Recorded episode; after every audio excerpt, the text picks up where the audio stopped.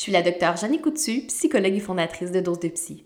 Bienvenue au deuxième épisode de cette seconde saison. Merci d'avoir été si nombreux à l'écoute du premier épisode. De se retrouver si rapidement dans le palmarès des balados confirme que vous attendiez notre retour depuis longtemps.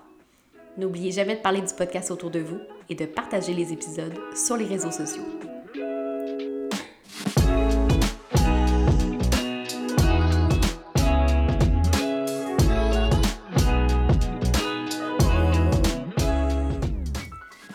Aujourd'hui, je reçois Marie-Michel Ricard, psychoéducatrice et psychothérapeute, afin de discuter de la théorie des schémas. Madame Ricard porte plusieurs autres chapeaux. Elle est auteure, professeure au collégial, conférencière et cofondatrice de la clinique Imavi en Outaouais. Vous serez à même de constater ses talents de vulgarisation tout au long de l'épisode. Marie-Michel Ricard se spécialise dans les difficultés d'image corporelle, les traumas complexes et les troubles de la personnalité. La versatilité de ses expertises et expériences font d'elle une invitée de choix pour discuter avec moi de la théorie des schémas. Nous aborderons les schémas les plus courants, leur construction durant l'enfance et plus tard dans la vie, leur impact dans nos relations, ainsi que la façon de les travailler pour les rendre moins handicapants. Je vous souhaite donc un bon épisode de Dose de Psy, le podcast. Donc, euh, bonjour Marie-Michel. Allô, Jannick! Merci beaucoup d'avoir accepté de venir euh, nous parler des schémas aujourd'hui. Ça me fait vraiment plaisir. Merci de l'invitation. Puis là, je me dis d'entrée de jeu là, que certaines personnes ont peut-être entendu ou lu le thème de l'épisode et se sont demandé là, mais c'est quoi ça exactement? Un schéma? À quoi ça sert? Des connaître, des comprendre? Donc, est-ce que tu pourrais nous éclairer un petit peu? Bien, j'aime m'expliquer le schéma comme étant une règle de fonctionnement. Alors, évidemment, il y a plusieurs schémas, donc il y a plusieurs règles différentes, mais dans le fond, ce sont une, espèce de structure à l'intérieur de nous qui va nous dire comment ça fonctionne. Euh, une relation interpersonnelle? Comment ça fonctionne la performance à travers une certaine tâche? Alors, est-ce qu'il y a une importance à donner? Est-ce que l'autre personne va être capable de nous recevoir? Puis là, il y a comme différents axes possibles, mais restons avec règles de fonctionnement. C'est très, très concis, ça nous donne euh, quand même une bonne idée. Puis en psychologie, justement, le terme schéma euh, a et est utilisé à plusieurs sauces, dans plusieurs contextes ou théories. Comment est-ce que les schémas de la thérapie, les schémas dont on parle aujourd'hui, se distinguent un petit peu des autres conceptualisations, juste pour être sûr qu'on parle le même langage?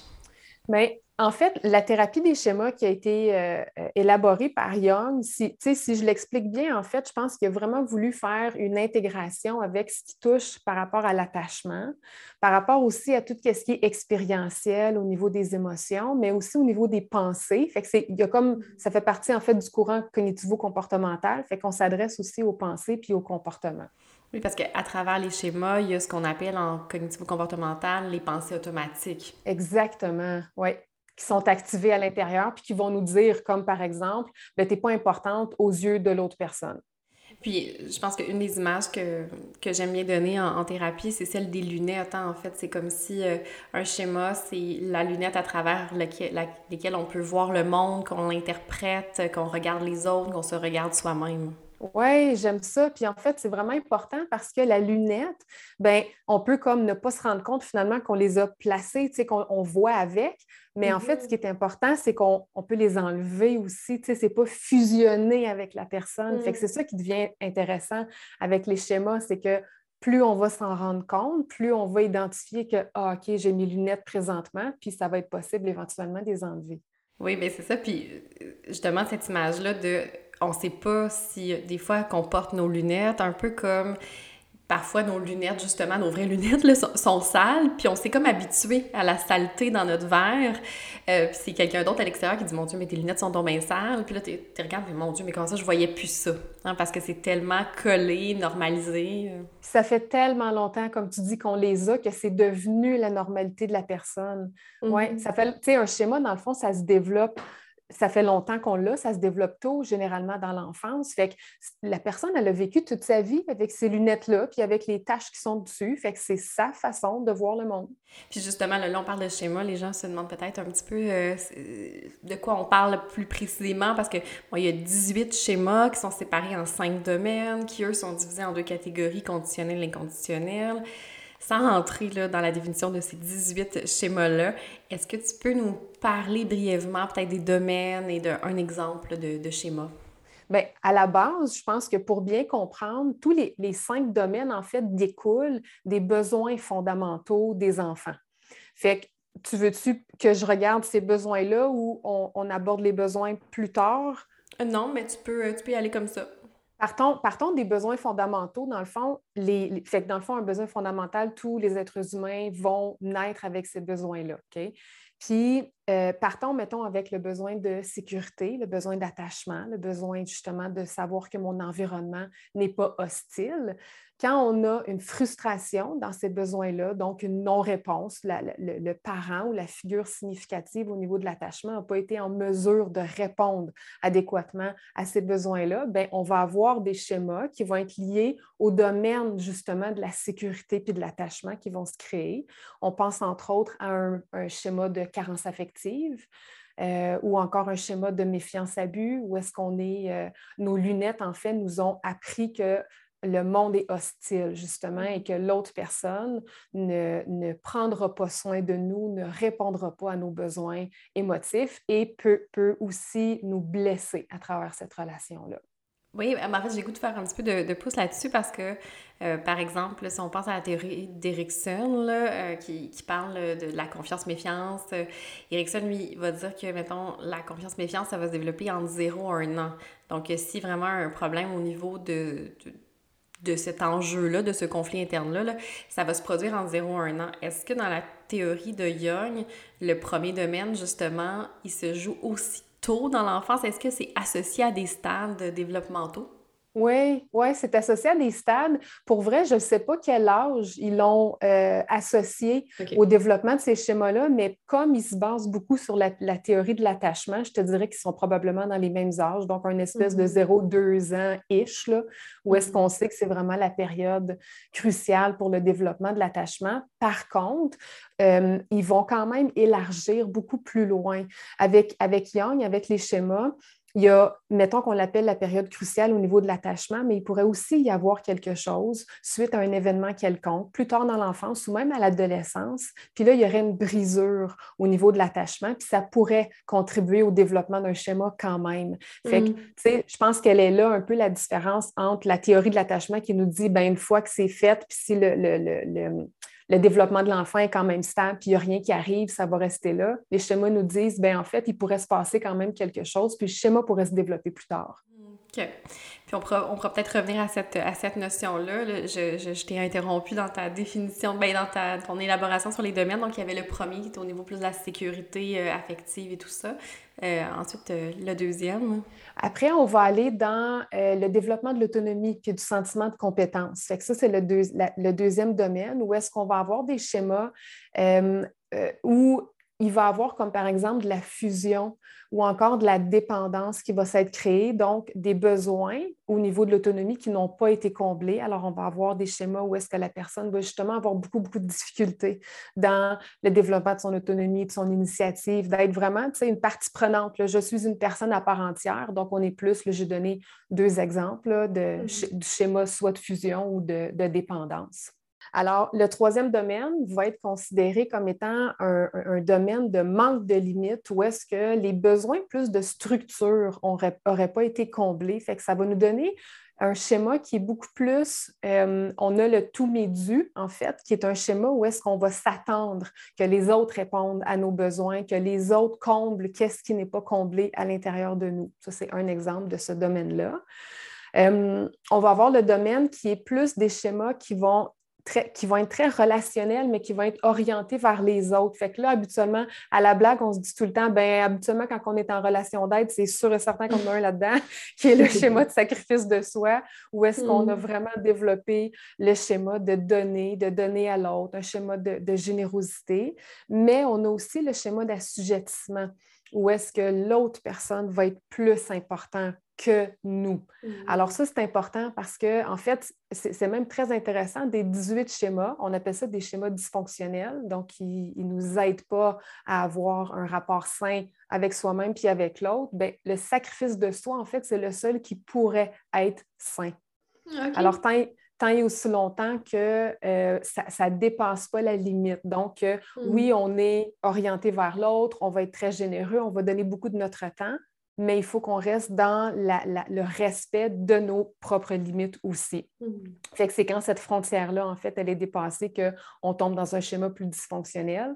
Puis après ça, comme je disais, l'assujettissement, ben, c'est que l'autre personne est plus important. Alors, je n'écoute pas mes besoins.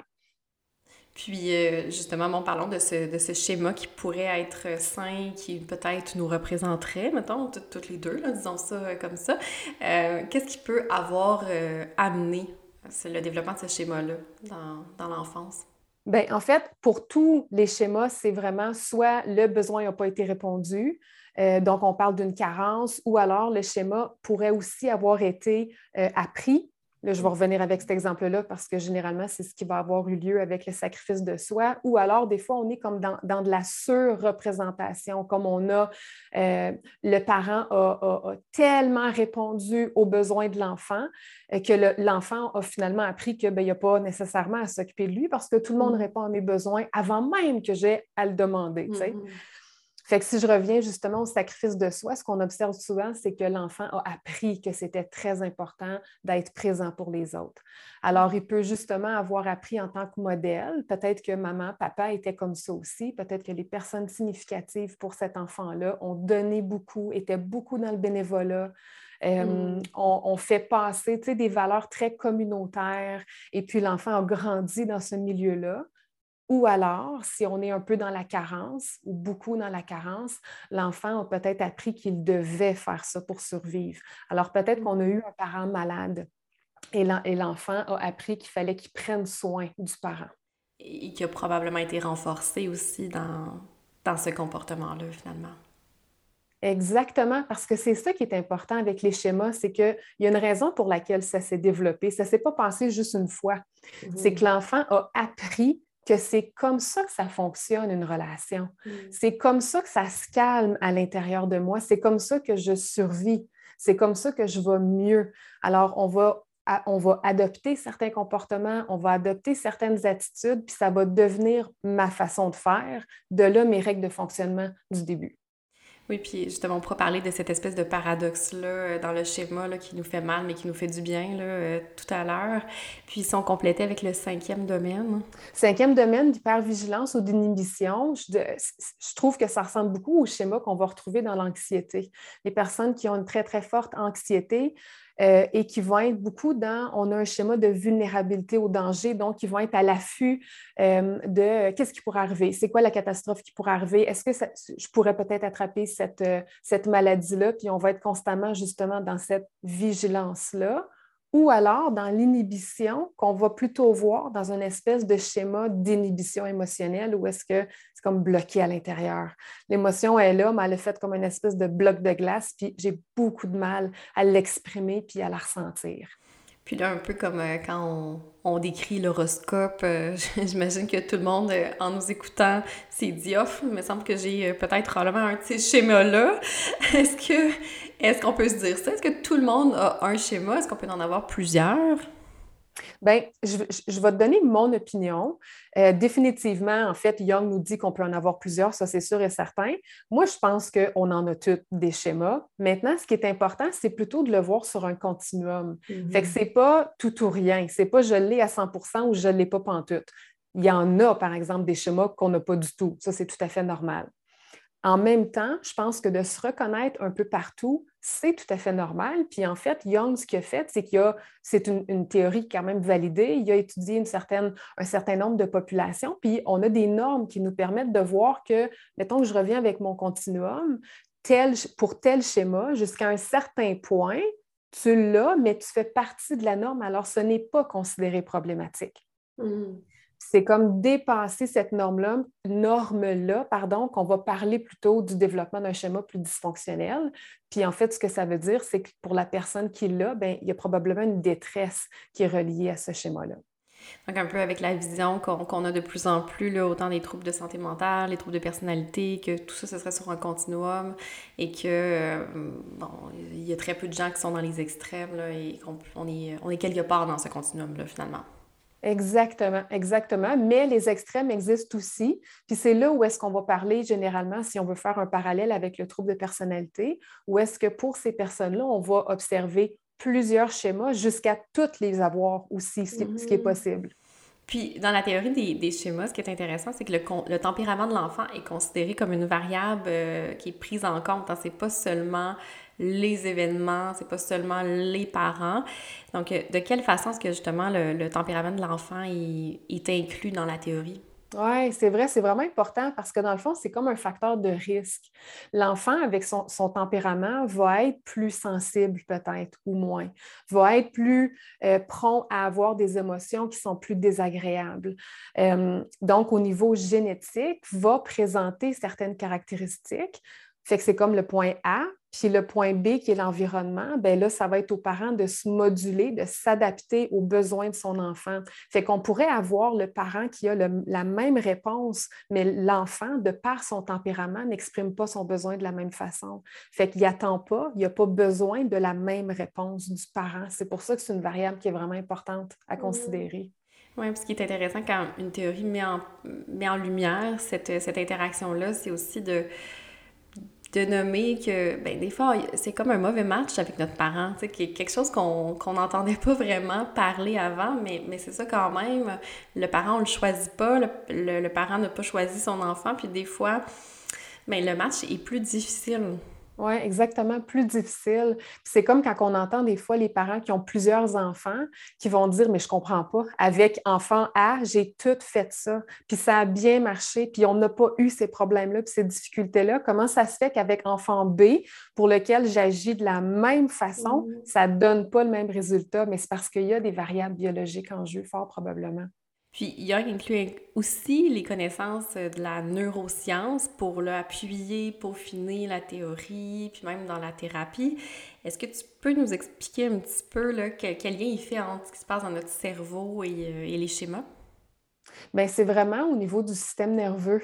C'est vraiment au niveau de ce qui se développe tôt dans l'enfance et qui va poursuivre aussi, mais qui va vraiment avoir un lien avec le sentiment de sécurité, avec la régulation des émotions et mmh. puis évidemment le lien avec les besoins puis les émotions qui sont vécues de pair avec la réponse justement de l'environnement. Puis par environnement, j'entends personne plus significative. je reviens tout le temps à l'attachement. Donc, tu sais, on ne peut pas attendre d'un enfant qui se régule de lui-même euh, en enfance. Et quand la réponse aux besoins n'est pas adéquate, bien, ça a des impacts sur son système nerveux. Fait que je pense que c'est vraiment ce que Young a essayé d'apporter, c'est le côté vraiment biologique qui était aussi en jeu dans le développement des schémas il parle quand même aussi euh, du système justement de la peur, euh, de la réaction de l'amygdale aussi. Donc, quand notre, euh, notre système de peur a été activé beaucoup dans, dans l'enfance, finalement, ça pourrait aussi venir contribuer au schéma. Puis ça, c'est vraiment, vraiment utile, je trouve, pour comprendre comment est-ce qu'on réagit en tant qu'adulte quand il y a un schéma qui est activé. C'est comme des lumières, en fait, qui s'allument parce que souvent, ce qu'on va entendre, c'est le système de peur vient de s'activer. Fait que j'ai des palpitations cardiaques, j'ai même des chaleurs. Puis là, je ne comprends pas. La personne, elle m'a juste dit non où la mm-hmm. personne, elle m'a juste euh, demandé euh, si euh, je pouvais l'appeler. je donne un exemple parmi tant d'autres. Puis là, comment ça se fait que mon corps physique réagit de cette façon-là? Puis c'est là où les schémas, je trouve, qui sont extraordinaires parce qu'ils vont nous aider à comprendre c'est quoi la règle de fonctionnement qui s'est créée à l'intérieur. Puis là, ben, le lien que tu fais, il est vraiment hot avec justement tout le système de peur. Donc, si on, prenait un exemple de, de quelqu'un euh, qui aurait vécu, mettons, de la maltraitance durant son enfance, de la violence physique, et que là, à l'âge adulte, euh, pas aller demander une promotion à son patron, ou que si euh, son patron lui fait un reproche, va être dans la panique. Hein, donc, le système de peur va s'être activé parce que justement, ça va aller référer à quand une figure d'autorité était fâché contre moi ou était comme mécontent, mais ça se terminait par de la violence. Donc, euh, le, système, il va faire le lien tellement vite et finalement s'activer. Est-ce que c'est est -ce un peu de ce qu'on parle? Oui, c'est exactement ça. Puis en fait, c'est tu sais, autant que, que, ça cause une détresse puis que c'est pas le fun à ressentir, autant que c'est extraordinaire comme fonctionnement parce que c'est pour protéger la personne que ça fait mm-hmm. ça. Tu sais, quand ça s'active, ça dit à la personne attention, danger, surveille. Puis peut-être, mm-hmm. vas-y pas, tu sais, pour vraiment, on est tout le temps dans un système de protection. Mais évidemment, c'est très difficile parce que dans la plupart des cas, bien, il n'y en a pas de danger. Tu sais, des fois, le patron, il a peut-être juste envoyé un courriel pour dire j'aimerais ça te parler. Puis là, mm. tout à l'intérieur, gros système qui se met en place. Comme tu l'as dit, c'est la panique, c'est fort des fois. Là. Puis souvent, la mm. personne ne ben, comprend pas comment ça se fait que c'est fort de même. Parce que rationnellement, on peut se dire mais voyons donc que c'est ça. J'ai juste mm-hmm. reçu un courriel. Pourquoi je réagis de cette façon-là? Mais le corps a appris qu'il fallait eh protéger. Oui. Mm-hmm. C'est ça, c'est que le corps se souvient, hein, le, cerveau se souvient, puis il se souvient au-delà de ce qu'on se souvient de se souvenir. Là. Je, des fois, j'essaie d'expliquer qu'il y a comme la mémoire consciente, puis il y a la mémoire du cœur, là, donc euh, c'est... Et c'est ça que, par exemple, les enfants qui vont avoir été mis en adoption, euh, tu sais, ils se souviennent pas la plupart du temps, mais pourtant, on va voir euh, des impacts dans leur attachement tout au long de la vie, même s'ils n'ont aucun souvenir ou même s'ils ne savaient même pas qu'elles avaient été adoptées. Donc euh, oui, on, se souvient des fois sans se souvenir finalement. Exactement, oui. Puis euh, bon, la thérapie des schémas a été, euh, a été faite beaucoup en pensant aux troubles de personnalité. C'est quoi le lien qu'on peut faire entre les schémas et les troubles de personnalité justement? Wow, c'est une bonne question. C'est vrai que ça à la base, ça a été fait pour les troubles de personnalité. Je pense que c'est tellement complexe, un trouble de personnalité, euh, que les schémas nous, ont aidés à comprendre qu'est-ce que la personne a vécu au niveau relationnel qui se répète après ça relation après relation, pour nous permettre aussi de savoir quoi faire avec. Parce que oui, la difficulté, elle est présente, mais il y a aussi une façon de travailler avec ces difficultés-là, puis de guérir de ce qui a été euh, gravé à l'intérieur. Fait que, hum, fait que je ne sais pas si c'est la seule réponse possible, mais en ce moment, c'est ce que ça me fait penser. Je trouve que ça devient utile de le découper justement en différentes lumières pour nous aider à voir c'est quoi les différentes règles de fonctionnement. Puis quand on, entend la définition du schéma d'abandon, on a quand même l'impression de lire presque mot pour mot la définition du premier critère euh, diagnostic du trouble de personnalité limite. Est-ce que ça implique que toutes les personnes qui ont un schéma d'abandon auraient nécessairement ce trouble-là? Qu'est-ce que tu en penses? Si c'était vrai, là, il y aurait bien, bien, bien, bien, bien du monde qui aurait un trouble de personnalité limite. fait que non, non, pas du tout.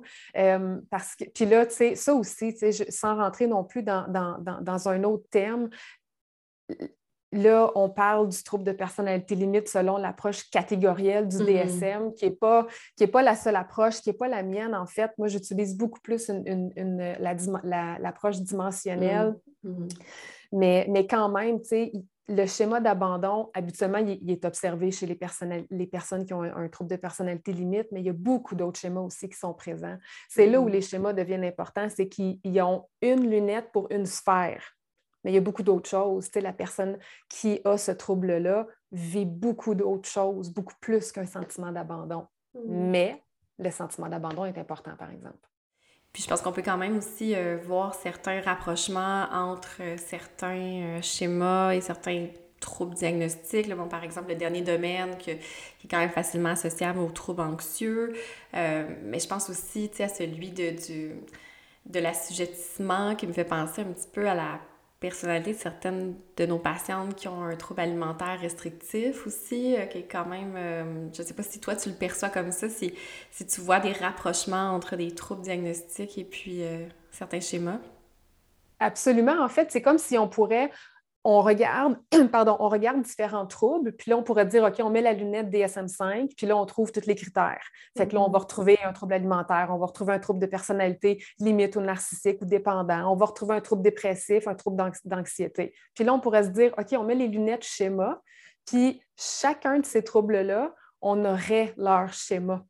Fait que c'est ça qui est important dans les. C'est pas important, excuse-moi, ça c'est un, beau lapsus. C'est ça qui est intéressant avec les schémas, c'est que justement, chaque trouble, ben ils les ont leur propre schéma. Fait qu'effectivement, dans le trouble d'anxiété, je parlais de la vulnérabilité au danger, ils l'ont habituellement celui-là personnalité limite, ben, on a identifié le schéma d'abandon. Ils ont le mm-hmm. schéma habituellement de punition aussi, et le schéma d'assujettissement, et plusieurs autres aussi. Mm. Puis bon, tantôt, on disait les schémas sont construits dans l'enfance, dans l'adolescence. Je pense qu'on peut se dire qu'ils se construisent beaucoup au contact des figures parentales, justement par la réponse aux besoins. Là. Ça vient souvent avec les figures parentales. Qu'est-ce que tu aurais envie de répondre aux parents qui probablement ont soupiré en entendant ça, en se disant, bon, évidemment, les psychologues ramènent ça beaucoup aux parents. Donc, euh, qu'est-ce que tu as envie de leur répondre? Bien, c'est vrai que les parents sont importants. on peut pas passer, on peut pas passer par-dessus l'importance de la figure d'attachement ou des figures d'attachement. En même temps, le message important, c'est pas, on n'est pas à la recherche d'un coupable. Mm-hmm. On est au contraire à la recherche d'alliés. Et mm-hmm. les enfants ont des besoins fondamentaux. Puis ça, c'est ni bon ni pas bon, c'est la réalité. Tout être humain naît avec des besoins fondamentaux, puis le travail, parce que je pense que c'est un travail, des personnes significatives, c'est de répondre adéquatement à ces besoins-là et de façon constante à ces besoins-là. On ne peut pas passer par-dessus, c'est important. Mais je répète, on n'est pas à la recherche de coupables. Non, puis comme on disait tantôt, il y a aussi le tempérament de l'enfant, hein, que le même parent peut euh, avoir eu la même intervention avec deux, enfants, comme tu disais tout à l'heure. Mais il y a aussi que les parents arrivent dans la relation parent-enfant avec leur propre schéma. Donc, avec leurs propres lunettes, et euh, sans le vouloir, parce que peut-être qu'eux ne se sont pas intéressés à ça ou qu'ils n'avaient pas la disponibilité de s'intéresser à ça, l'ont reproduit évidemment avec leur enfant. Exactement, c'est tellement intéressant comme question. C'est puis c'est on est tous des êtres humains. Hein. Je pense que c'est important de se rappeler de se rappeler ça. Alors c'est comme un jeu de domino. Mm. Fait qu'on arrive avec nos schémas, qu'on reproduit, parce que c'est la job d'un schéma de se reproduire, qui va avoir un impact sur le développement futur de schéma de notre enfant, qui lui va avoir des schémas plus tard, qui va... Bon, et là, mm-hmm. c'est un jeu de domino, mais je reviens quand même à la belle responsabilité des figures significatives de reconnaître qu'est-ce qui se passe à l'intérieur d'eux pour être capable le plus possible. Tu sais, on ne cherche pas la perfection, là, mais de s'adapter aux besoins de mm-hmm. leur enfant dans le but d'y répondre le plus adéquatement possible. Absolument. Puis, euh, bon, on l'a effleuré tantôt, mais euh, est-ce que dans, dans, la thérapie de, des schémas, dans la théorie de Young, euh, on peut développer un schéma à l'âge adulte? Est-ce que, est-ce, que, est-ce que ça peut se développer plus tard suite à un événement traumatique ou vraiment très marquant? J'ai l'impression que oui. J'ai l'impression que ce n'est pas du tout ce qui est régulier. Je pense qu'on parle mm-hmm. beaucoup plus de développement dans l'enfance, dans l'adolescence, mais je ne serais pas prête à dire que c'est impossible. Mais comme tu le dis, ça serait probablement suite à des événements qui sont assez importants, comme par mm-hmm. exemple, ben, je vais être en relation, puis je vais être victime d'un événement traumatique dans ma relation. Donc, un événement assez important, un événement relationnel, puis là, il pourrait y avoir quelque chose, ou encore un événement où est-ce qu'il y aurait une grosse trahison en mm-hmm. jeu. Et là, je pense que ça pourrait laisser des traces, effectivement. Puis, peut-être aussi, par exemple, quelqu'un qui aurait un attachement sécure, euh, qui euh, pourrait vivre plusieurs décès euh, rapprochés, par exemple, dans sa vie adulte, pourrait peut-être éventuellement se mettre à avoir une insécurité au niveau de l'attachement. Mm-hmm. Ouais. Ou encore une, anxiété reliée peut-être à la mort, parce que là, oups, il y a mm. peut-être beaucoup de morts, de décès imprévus qui sont arrivés. Puis bon, les schémas sont, sont, construits à travers justement la relation aux parents, les événements, euh, la réponse aux besoins. Est-ce que c'est uniquement une réponse à des situations qui sont objectives ou bien la subjectivité de l'enfant est prise en compte dans, euh, dans cette construction-là? Par exemple, un enfant, pour avoir été inscrit à tous les étés dans un camp de vacances, l'avoir interprété comme un abandon, un rejet du parent, alors que si le parent entendait ça, il se dirait mais, mais mon Dieu, mais moi je pensais juste te faire, euh, te permettre de vivre des expériences, de rencontrer des autres, euh, d'autres personnes. Exactement. Fait que oui, la subjectivité, elle est prise en compte. Puis ça devient plus, encore plus difficile. Tu sais, je pense à ta question tantôt au niveau des parents qui peuvent écouter puis se dire, ben là, mon Dieu, ça veut dire que si je fais tout ce qui est correct, mon enfant pourrait quand même développer un schéma. Puis la réponse, c'est oui. Tu sais, en fait, c'est que le schéma va se développer selon la perception de l'enfant. Mm-hmm. Alors, lui, il va percevoir ça comment? Mais en même temps, c'est très beau parce que ce qui va être important, c'est de pouvoir discuter justement. Dans la relation, il faut qu'on se parle. Toi, tu te sens comment quand je te réponds de cette façon-là? Quand je fais ça, est-ce que c'est -ce c'est ça que tu as besoin? Là, je t'inscris à chaque année dans un camp de vacances. Comment tu vis ça, toi? C'est ça que tu veux? Est-ce que ça se peut que tu te sentes X, Y, Z? Fait que je trouve que ça nous permet aussi à ne pas prendre pour acquis que c'est la bonne chose, c'est ça qu'il y a de mm-hmm. Besoin. mais effectivement, si je réponds à ta question là, spécifique, oui, la subjectivité est vraiment importante.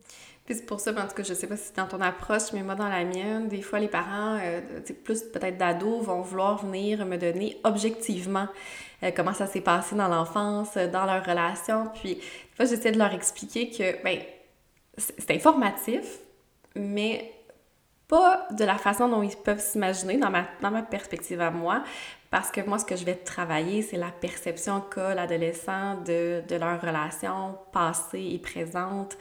Euh, donc, toujours dans cette subjectivité-là, finalement. Je ne sais pas, toi, comment tu vois ça?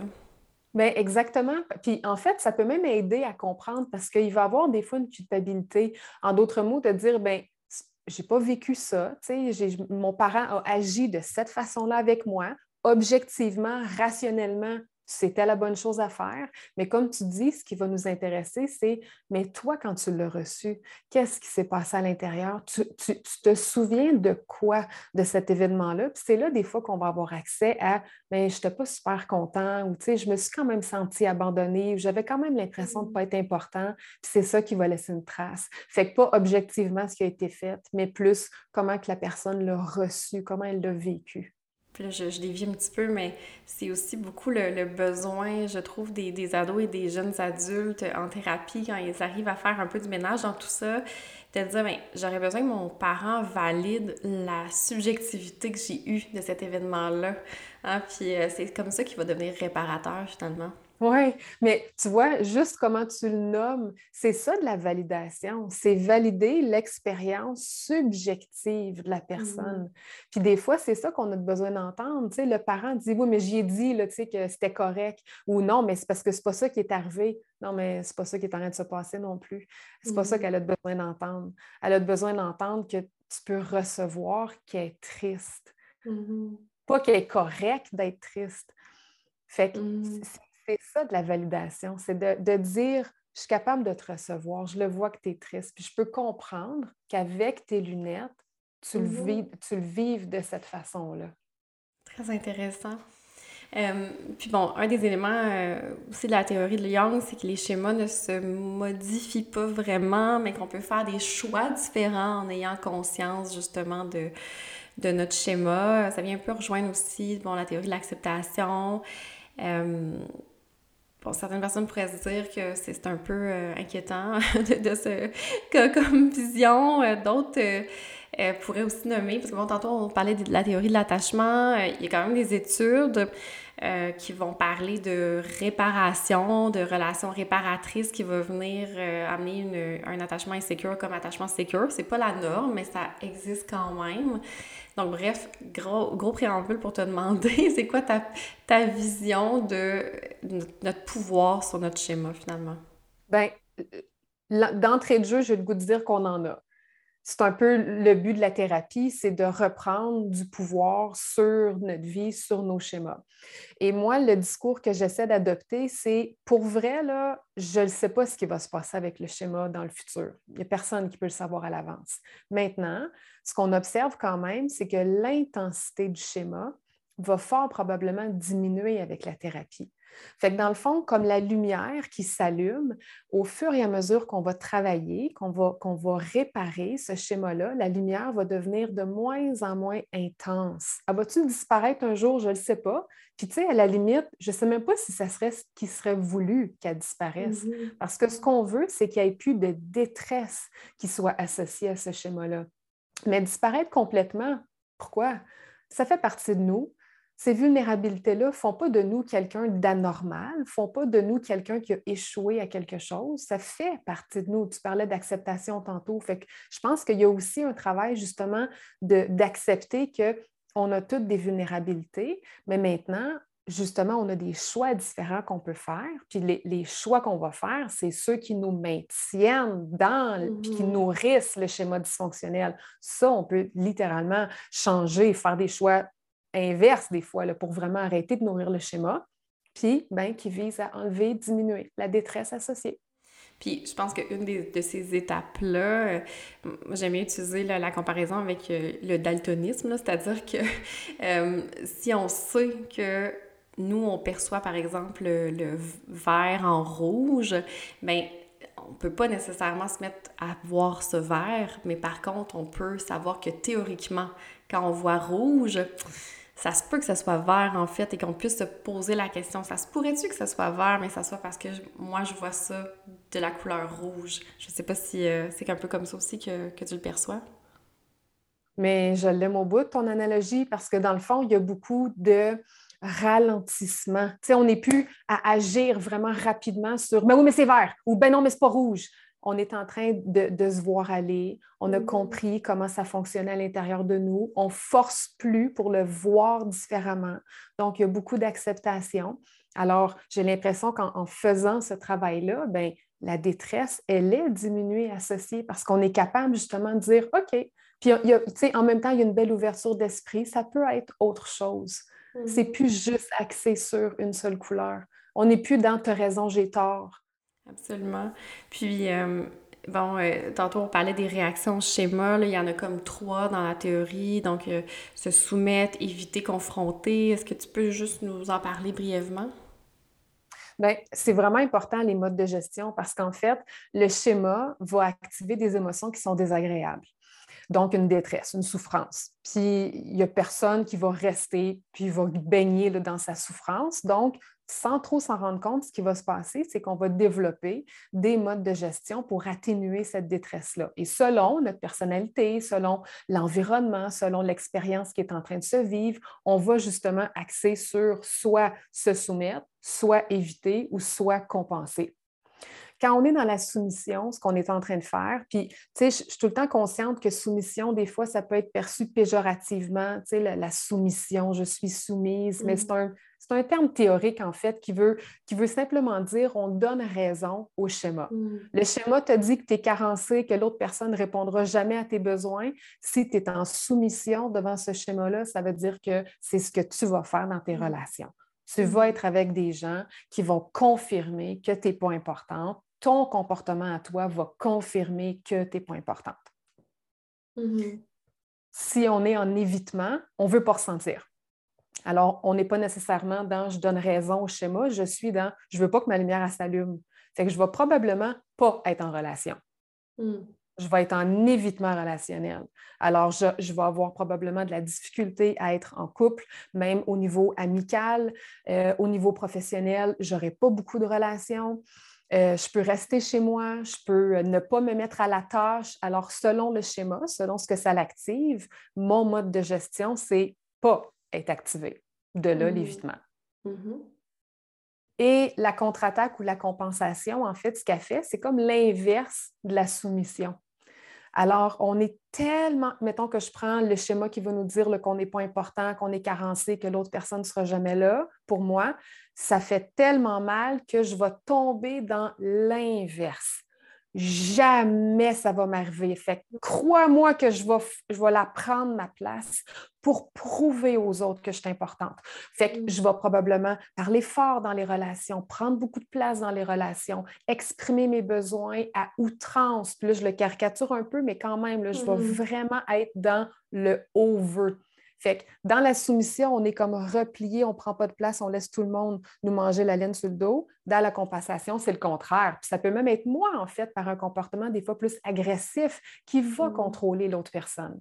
Mais toujours dans le but de me protéger pour pas que ça m'arrive. Puis ça, ça peut avoir l'air d'être mieux hein, euh, comme, euh, comme réaction, mais en fait, c'est que ce que Young explique, c'est que ça demande énormément d'énergie d'être dans la contre-attaque de ce schéma-là. Donc, c'est pas euh, plus adaptatif finalement.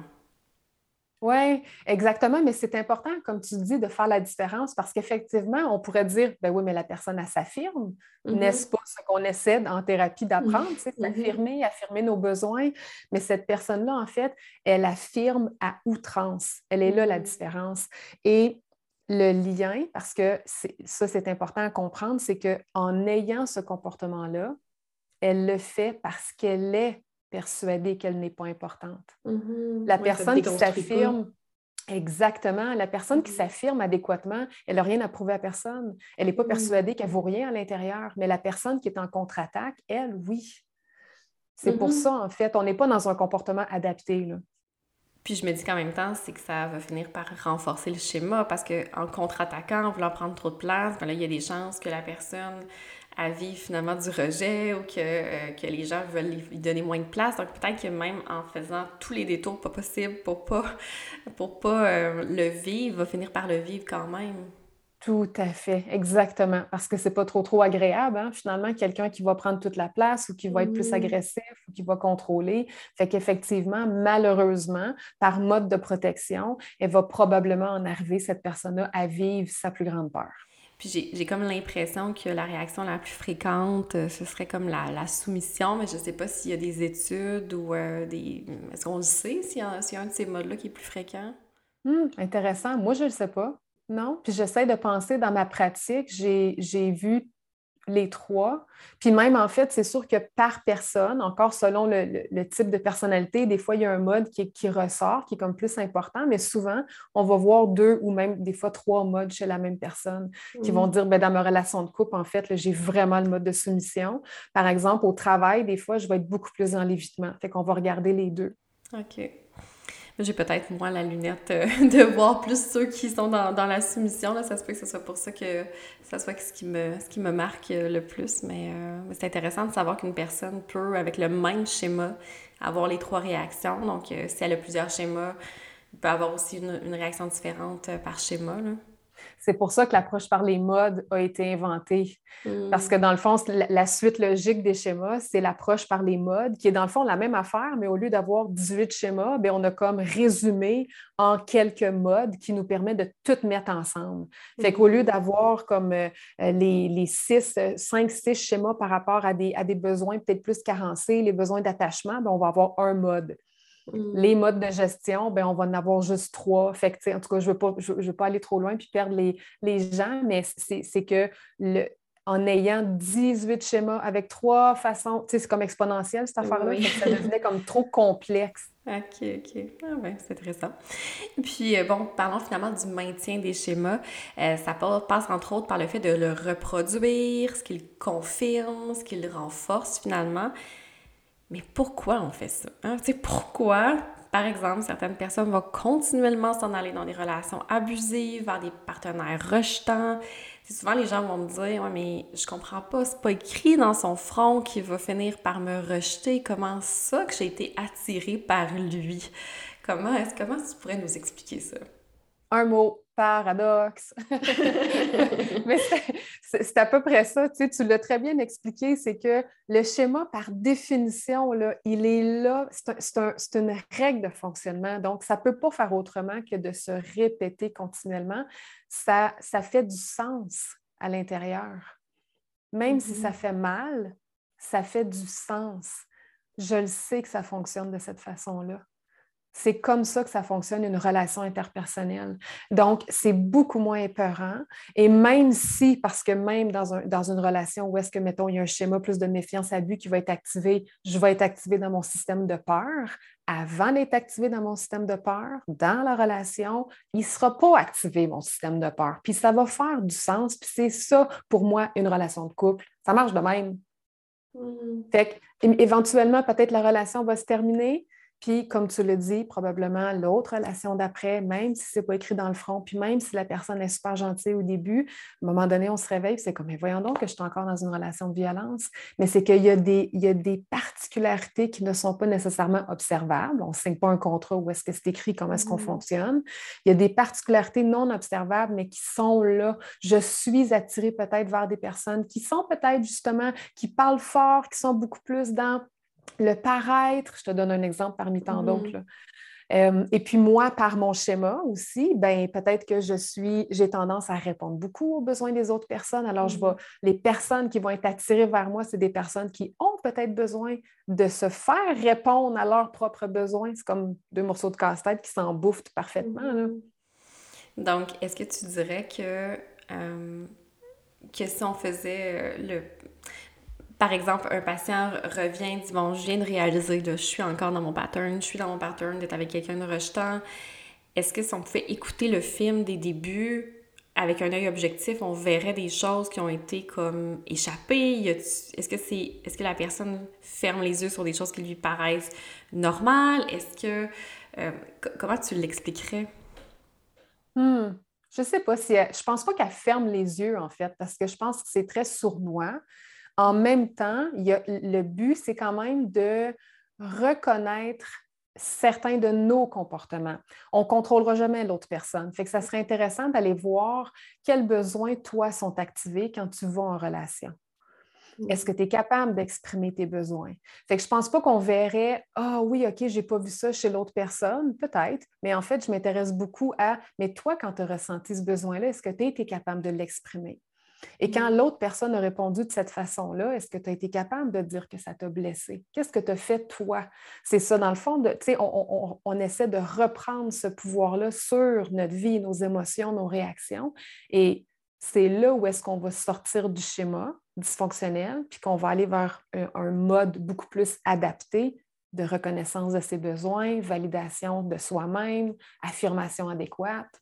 Puis, est-ce que tu pourrais nous donner comme un, exemple euh, concret de, de, ça, de ce que tu viens d'expliquer, que tu vas travailler avec la personne? Donc, si on reprend l'exemple de quelqu'un qui s'en va souvent vers des partenaires rejetants, qu'est-ce que tu vas aller comme travailler chez la personne?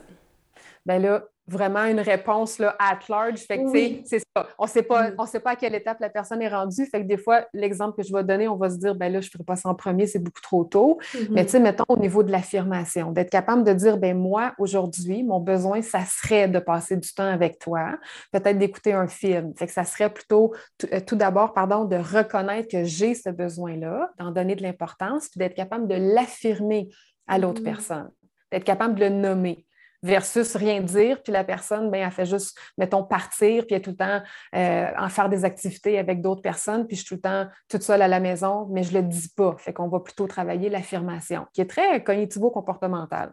Puis là, ben, à ce moment-là, si justement le partenaire finit par être rejetant, invalider ce besoin-là ou refuse d'y répondre, mais ben là, ce sera à ce moment-là de dire, ben là, c'est ça mon pattern, je suis c'est...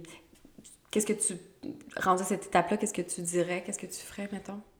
Bien, je pense qu'il y aurait quand même différentes options parce qu'on ne sait pas justement comment le partenaire va réagir, mais ça serait mm-hmm. plutôt de voir avec la personne, tu t'es senti comment quand il a réagi de cette façon-là? Et qu'est-ce qui est possible de faire? Est-ce que là, tu peux justement partager ton état d'âme? Est-ce que c'est possible d'avoir une rencontre peut-être à trois? Est-ce qu'on peut regarder ça ensemble?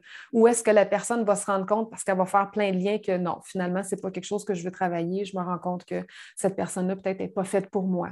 Mais tu sais, je ne suis pas prête à dire que, en fait, le message que je ne veux pas nécessairement envoyer, c'est pas parce qu'on a un schéma dysfonctionnel que notre relation est dysfonctionnelle.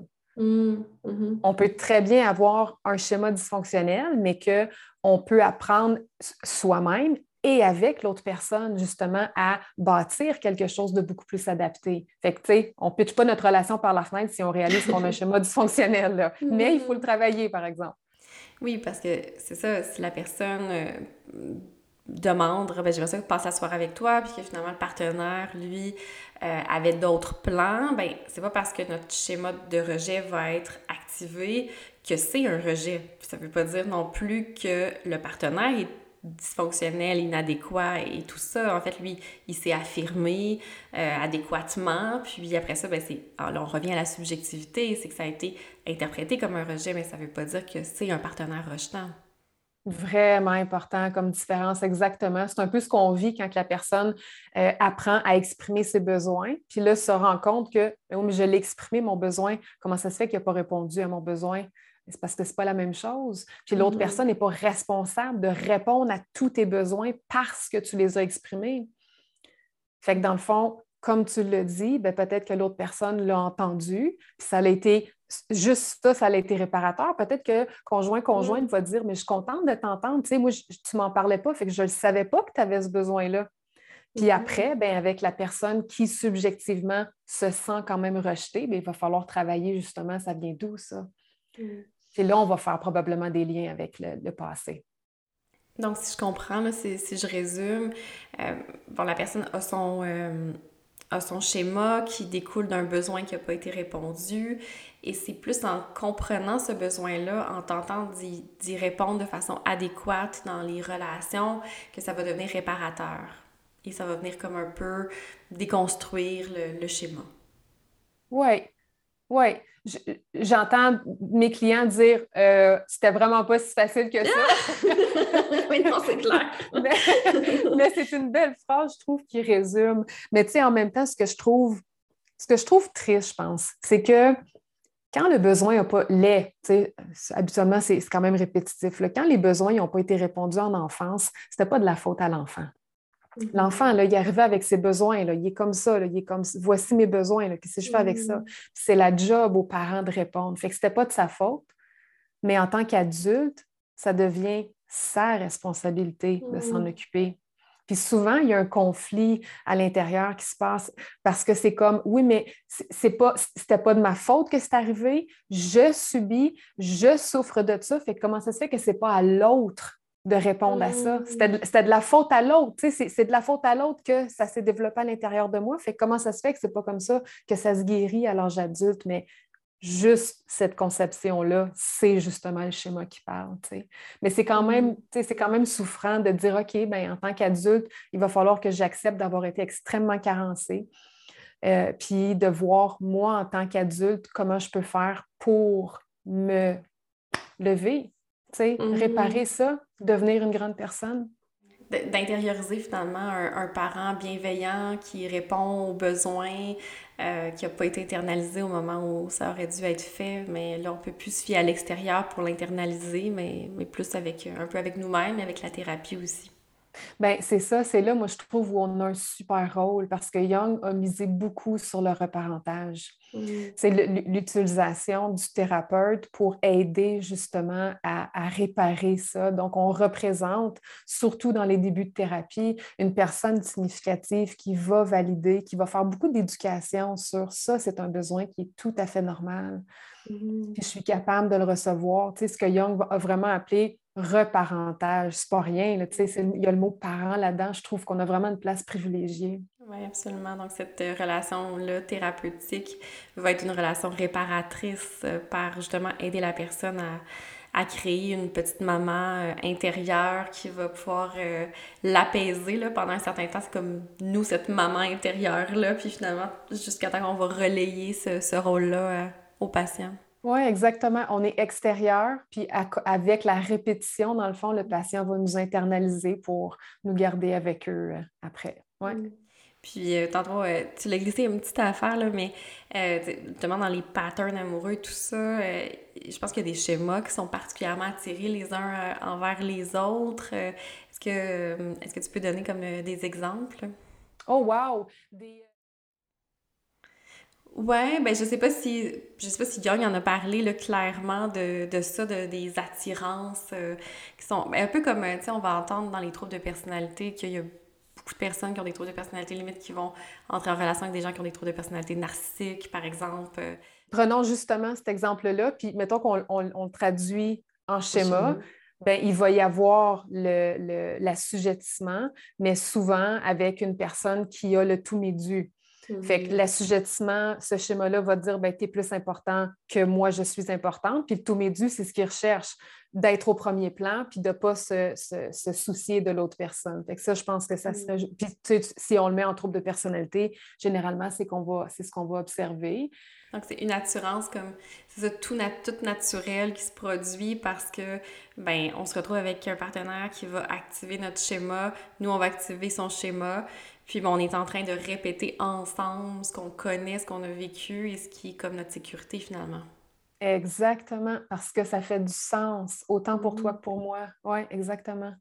Puis justement, ce paradoxe-là, parce que quand même, c'est ça, quand on entend les schémas, on se dit, mais tu sais, c'est tellement... Euh, il y a tellement de souffrance derrière chacun de, ces schémas-là, hein, des, des, bébés qui... des enfants qui ont qui avaient des besoins primaires pas répondus, euh, des, des, enfants qui ont été violentés. Donc, bref, c'est très, très souffrant. Puis en même temps, ben, on est en train de dire que ce schéma-là, il est quelque part sécuritaire. C'est quand même, euh, quand même incroyable comme paradoxe. Je sais, c'est fou ce paradoxe-là, mais en même temps, c'est tout le temps la différence entre le court terme et le long terme. À court terme, ça se calme. Quand j'agis mon schéma, à court terme, à l'intérieur de moi, ça fait moins de vagues. Alors, je suis en survie. Mais à long terme, c'est là que je souffre parce que je suis continuellement dans une dynamique, soit une dynamique relationnelle malsaine, soit une, tu sais, là, on a parlé beaucoup de relations, mais les schémas, ça s'est aussi intéressé à tout ce qui est anxiété de performance au travail. Là. Ça aussi, c'est des mmh. schémas. Fait que, ben, je comprends pas, tu sais, je suis tout le temps en train de euh, surperformer au travail. On va être beaucoup dans justement le, perfectionnisme, puis je m'épuise. Mais je comprends pas, tu sais, on dirait que je suis pas capable, c'est plus fort que moi. Ben, à court mmh. terme, quand on est là-dedans, ça se calme à l'intérieur, mais à long terme, je suis piégée. Je suis mmh continuellement dans cette dynamique-là de performance-épuisement, performance-épuisement. Puis justement, vu qu'on n'en a pas beaucoup parlé de ce genre de schéma-là, euh, pour ceux qui, nous écoutent puis qui se diraient ah, moi je suis perfectionniste, est-ce que tu peux expliquer un petit peu d'où il vient ce schéma-là, ce schéma-là, un petit peu euh, l'élaborer, mettons? Euh, je pense qu'il y a plusieurs dessins possibles, mais on va avoir, si on fait le lien justement avec les besoins fondamentaux, on a fort probablement une enfance ou une adolescence où est-ce que l'enfant a été renforcé dans sa performance. C'est là où est-ce qu'il a appris qu'il avait une valeur. On peut avoir aussi la modélisation. Alors peut-être qu'il a grandi dans un environnement où est-ce que c'était la norme. Alors on a attendu beaucoup de cet enfant-là. Euh, ce qui était beaucoup trop lourd à porter parce que, mm. tu sais, je parlais des, différents besoins, tout le côté spontanéité, le côté jeu a fort probablement pas été euh, mm. renforcé. Alors, on était beaucoup dans euh, les exigences, ce qui mm. est un schéma, exigence élevée qui est généralement celui qui va se développer là, dans le perfectionnisme. Donc, on a nourri, on a, on a encouragé à toujours donner plus, à ce que, ouais, OK, c'est correct, mais vas-y, la prochaine fois, tu vas, tu sais. Puis, mm-hmm. c'est pas, pas tout le temps méchant, on n'est pas tout le temps dans la négligence puis dans le, la violence. Des fois, c'est le parent veut encourager. Non, mais je le sais qu'il est capable. Je sais qu'il est mm-hmm. capable de faire plus. Mm-hmm. Regarde comment il aime ça quand il gagne. C'est important. Fait que des fois, là, c'est pas malveillant. Mais en même temps, l'enfant ne peut pas s'asseoir. L'enfant ne peut pas dire OK, c'est terminé maintenant. C'est tout le temps, la prochaine étape, la prochaine étape, mm. encore plus, encore plus. Alors, le, on parlait de dynamique, de paradoxe qui se nourrit, qui se maintient. C'est que j'ai appris que c'est ce qu'il fallait que je donne. J'ai appris surtout que l'autre personne attendait ça de moi. Mmh, mmh. Comme ça s'est développé à l'intérieur de moi, ben là, moi, je suis plus bien là, dans le good enough. Là, parce que justement, j'ai internalisé les exigences du parent, de mon parent. Mmh. Fait que là, je suis moi-même rendue avec une partie de moi qui me dit ah ouais, encore plus, encore plus. Non, ça, c'est pas assez. Donne-en encore plus, c'est pas correct. Puis là, des fois, ça se mêle avec le jugement des autres personnes. Comment les autres vont me percevoir si je n'ai pas donné le maximum de moi? Tout à fait. Puis quand tu, euh, quand tu parlais, ça me fait penser aussi, parce qu'on disait, bon, c'est pas toujours de malveillance, c'est pas toujours dans la violence. Effectivement, sais, c'est même très souvent dans les meilleures intentions. Si on parle de des schémas peut-être un petit peu moins... Euh, qui, viennent peut-être un petit peu moins de la négligence et tout ça. C'est quand même des choses qu'on va entendre dans notre bureau. Puis, tu vois, avec les patientes qui ont un trouble alimentaire restrictif aussi, tu sais, qui sont très perfectionnistes avec ces exigences-là. Puis, ça me fait penser à une phrase que les parents vont beaucoup dire aux enfants qui, pour moi, est, est quand même lourde de sens et c'est celle de, tu sais, tu peux tout faire. Hein? Tu, tu, peux tellement tout réussir. Tu sais, pour renforcer justement l'estime de soi de l'enfant, mais qu'en même temps, c'est que ça donne une pression parce que c'est pas vrai qu'on peut tout réussir. Mm Wow, effectivement. Puis pourquoi? Hein? Pourquoi qu'on voudrait tout faire aussi? Oui, mm-hmm. oui. L'enfant qui aurait tout simplement besoin d'entendre, c'est tout, là. Tu sais, j'attends rien de toi, là. T'es es correct mm-hmm. juste comme ça. Oui.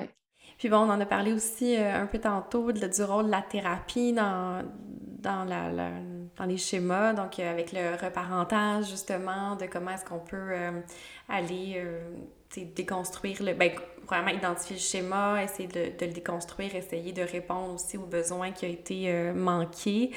puis est-ce qu'on reproduit nos schémas en thérapie? Est-ce qu'on les amène avec nous? Puis, puis est-ce qu'on les reproduit avec notre thérapeute? En tant que, en tant que patient? Oui, en tant que patient, oui. Oui, absolument, absolument. Parce que c'est une relation mm-hmm. avec le thérapeute. C'est une relation qui, moi je dis tout le temps, c'est une relation qui est très particulière. On est dans une relation professionnelle, mais qui demande une vulnérabilité puis un côté très proche, mais unidirectionnelle et non pas bidirectionnelle. Fait que c'est une relation qui est extrêmement particulière, mais où est-ce que les schémas vont absolument se reproduire? Puis c'est pour ça que c'est important. Euh, puis, que je t'ai demandé, est-ce que ta question, c'était du côté du patient ou du thérapeute? Mm. Parce que dans le fond, ce qui va aussi arriver, c'est que comme on est, nous aussi, en tant que thérapeute, un être humain et que nous avons fort probablement des schémas de, de, dessinée à l'intérieur, il faut être très, très à l'affût si jamais nos lumières s'activent. Ce qui mm-hmm. serait tout à fait normal. Fait que justement, je pense que Young, il l'écrit noir sur blanc dans, dans un de ses livres à, l'intention du thérapeute. Puis ce qu'il va dire, c'est aller travailler vos propres schémas, sinon ils vont se reproduire aussi en thérapie, ce qui serait tout à fait mm-hmm. normal. Fait que dans le fond, tu sais, par définition, le schéma est là, et se reproduit dans toutes nos relations. Alors oui, absolument, en thérapie, ça va se reproduire. Puis notre travail, c'est de les voir aller mm-hmm. pour pouvoir justement dire, ah, Qu'est-ce qui est en train d'arriver? Est-ce que justement c'est ce schéma-là qui vient de s'allumer? Qu'est-ce qu'on peut faire avec maintenant? Pour ne pas le nourrir, mais pour ne pas non plus l'invalider, parce que quand le schéma s'active, toujours, toujours, il y a un besoin qui est, en dessous. Puis ça, c'est important d'aller valider. Mm-hmm. Mais justement, pour être réparateur, parce que quand l'enfant avait ce besoin-là, ben, il n'y a pas eu de réponse adéquate ou en tout cas satisfaisante subjectivement aux besoins. Donc, s'il se produit la même chose en thérapie, on est juste en train de lui montrer que ça, ça se reproduit finalement. Oui, puis sans le savoir, on, mm-hmm. on ajoute du poids, on nourrit et on maintient ce schéma-là, ce qui est contre-thérapeutique. Puis bon, là, nous, on parle, on est toutes les deux euh, on fait de la thérapie toutes les deux, là, donc nécessairement, on sait exactement de quoi on est en train de parler en ce moment, mais je me mets à la place des gens qui ne euh, sont pas euh, psychologues ou psychothérapeutes. Est-ce que tu aurais un exemple de comment est-ce qu'un schéma peut euh, s'activer en thérapie, puis comment est-ce que tu pourrais le travailler, mettons? Bien, je pourrais peut-être prendre l'exemple de la dépendance, qui est un des schémas où est-ce que le patient va, va être dans une position où il, va envoyer le message qu'il n'est pas capable, qu'il a besoin extrêmement de soutien, qu'il va s'attendre que le thérapeute le fasse à sa place, lui donne des numéros de téléphone, fasse les recherches mmh. Internet à sa place, euh, soit présent pour lui beaucoup plus que la thérapie, euh, la structure qu'on a mis en place. Et sans s'en rendre compte, ben, on pourrait dire ben, c'est pour l'aider, justement. Ben oui, je vais lui donner les numéros de téléphone. Ben oui, j'ai fait une recherche de mon côté, puis je l'ai imprimé, puis je vais lui donner. Puis malheureusement, ben, on est en train de lui montrer qu'effectivement, tu n'es pas trop capable de le faire. si on est justement dans un domaine plus d'autonomie. Fait que la façon de le travailler va être de reconnaître que c'est en train de se passer, d'identifier le besoin. Alors, en ce moment, probablement que tu sens, tu as besoin d'être épaulé, tu as besoin d'être soutenu. As-tu l'impression de ne pas être capable? As-tu l'impression que c'est trop lourd, cette tâche-là? Puis là, on va découper. C'est sûr qu'on ne tombera pas dans le over puis lui dire ben c'est ta job, fais tout seul. fait qu'on on découpe puis on trouve un terrain d'entente là où est-ce que peut-être que ça serait OK, bon ben peut-être on, tu me dis que ton besoin c'est d'avoir des, des, organismes auxquels tu pourrais faire référence en cas de besoin. Parfait. Alors qu'est-ce que tu dirais de faire cette recherche-là? Puis on fait un retour ensemble puis on voit comment ça s'est passé de te mobiliser pour mmh. faire cette recherche-là. Donc, aller un peu avec euh, ce qu'on appelle l'échafaudage, le scaffolding, d'y aller comme graduellement avec le patient pour euh, lui en donner de plus en plus d'autonomie, un peu comme le parent aurait dû faire euh, à, l'époque, où c'était le, besoin qui s'activait pour la première fois. Exactement, comme le parent aurait dû faire, oui. Puis, euh, justement, tu parlais du besoin de, dépendance et tout ça, puis de comment est-ce que ça, on aurait pu le renforcer, ce besoin-là, en, en s'en rendant pas compte. Donc, euh, c'est un peu, euh, c'est d'autres mots pour parler du transfert et du compte-transfert duquel on doit porter attention pendant qu'on est en thérapie avec, avec nos patients, finalement.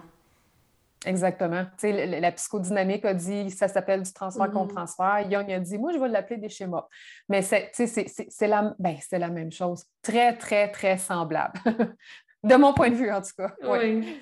Puis, tu sais, quand je t'entendais euh, dire, eh ben, avec ce patient-là, je, je, lui dirais telle chose, telle chose, moi, ce qui me venait aussi en tête, c'est que moi, j'aurais tendance à, à dire, ah ben, c'est drôle, hein, j'aurais envie de, de, le faire pour toi. J'aurais, tu sais, c'est ça qui s'active en moi est-ce que c'est ça, tu penses, qui s'active chez d'autres personnes? Est-ce que, est-ce, que est-ce que tu penses qu'il y a beaucoup de gens autour de toi qui s'activent pour t'aider? Qu'est-ce que tu penses qui fait que ça se passe comme ça, etc.? Moi, je trouve ça, ça ressemble à la thérapie focalisée sur le transfert.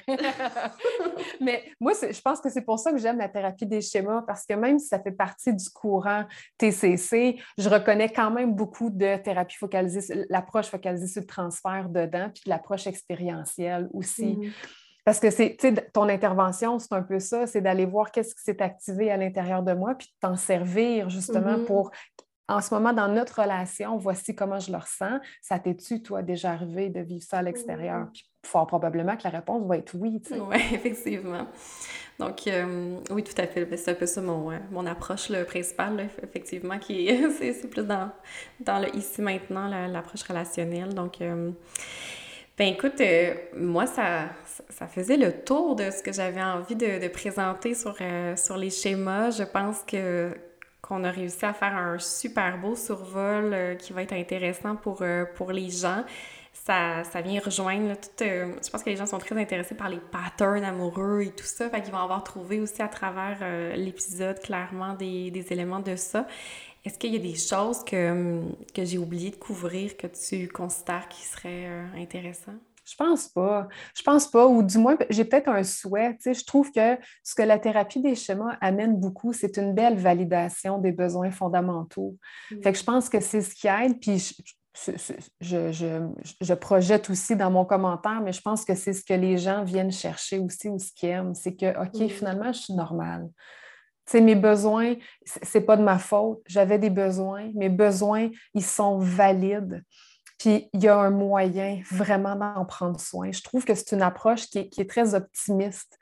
Bien, merci de, terminer ça sur euh, une note euh, d'espoir comme ça, parce qu'effectivement, si les gens se sont reconnus ou qu'ils se disent Ah, ben oui, c'est vrai, moi, je, reproduis ça, puis euh, ben, ben, c'est ça, il y a de l'espoir, c'est possible d'aller travailler ça, puis d'aller, d'en être conscient, puis de, de on peut, on peut faire notre vie en ayant des lunettes qui ont une petite tache, mais mais en étant conscient puis en, en, reproduisant pas tout ça. Donc, euh, bref, merci beaucoup pour euh, toutes tes explications. Euh, et voilà, mais merci d'avoir répondu à l'invitation. Merci, merci beaucoup.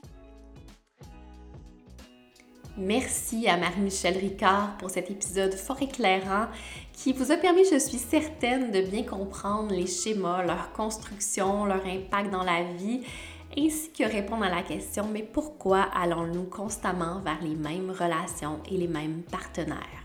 Merci encore à mes bénévoles, Camille à la recherche, Émilie à la technique. Merci les filles de rendre ce projet possible. N'oubliez pas de partager l'épisode avec la mention Dose de Psy le podcast et en parler autour de vous. Prenez bien soin de vous et on se retrouve très bientôt pour un troisième épisode de Dose de Psy, le podcast.